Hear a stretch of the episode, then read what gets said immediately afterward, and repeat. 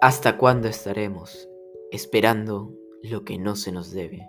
¿Y en qué recondo estiraremos nuestra pobre rodilla para siempre? ¿Hasta cuándo la cruz que nos alienta no detendrá sus remos? ¿Hasta cuándo la duda nos brindará blasones por no haber padecido? Ya nos hemos sentado muchos en la mesa, con la amargura de un niño que a medianoche llora de hambre desvelado. ¿Y cuándo nos veremos los demás al borde de una mañana eterna, desayunando todos? ¿Hasta cuándo este valle de lágrimas, a donde yo nunca dije que me trajeran? De codos, todos bañados de llanto, repito cabizbajo y vencido, ¿hasta cuándo la cena durará? Hay alguien que ha bebido mucho y se burla, y acerca y aleja de nosotros, como negra cucaracha de amarga esencia humana, la tumba. Y menos sabe ese oscuro hasta cuándo la cena durará.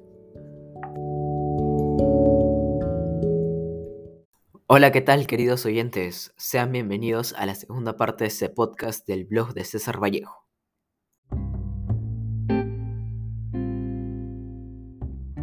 Hemos oído el poema titulado La Cena Miserable, que pertenece al libro los Heraldos Negros, que se escribió en 1919 y esta es una colección de varios poemas de César Vallejo. En este caso, el poema de la Cena Miserable trata de cómo un grupo de personas, incluido el yo poético, buscan que se les brinde una igualdad y justicia, esperando que se dé y viendo el futuro cuando esto pase.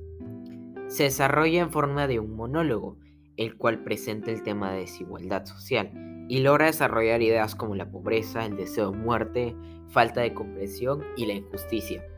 El poema comienza con la injusticia que un grupo de personas sufre, incluyéndose el hablante lírico.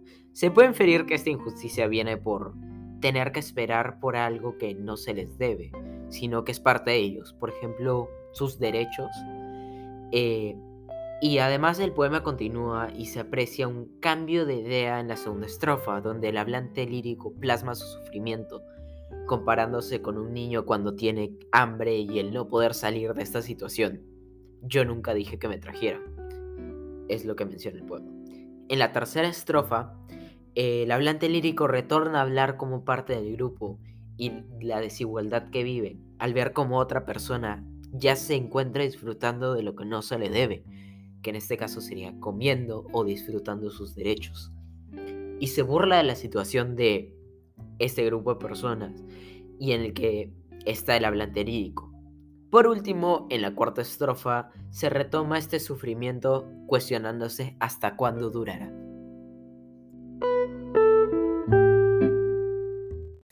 Bueno, eso es todo, queridos oyentes. Nos vemos en el siguiente podcast de el blog de César Vallejo.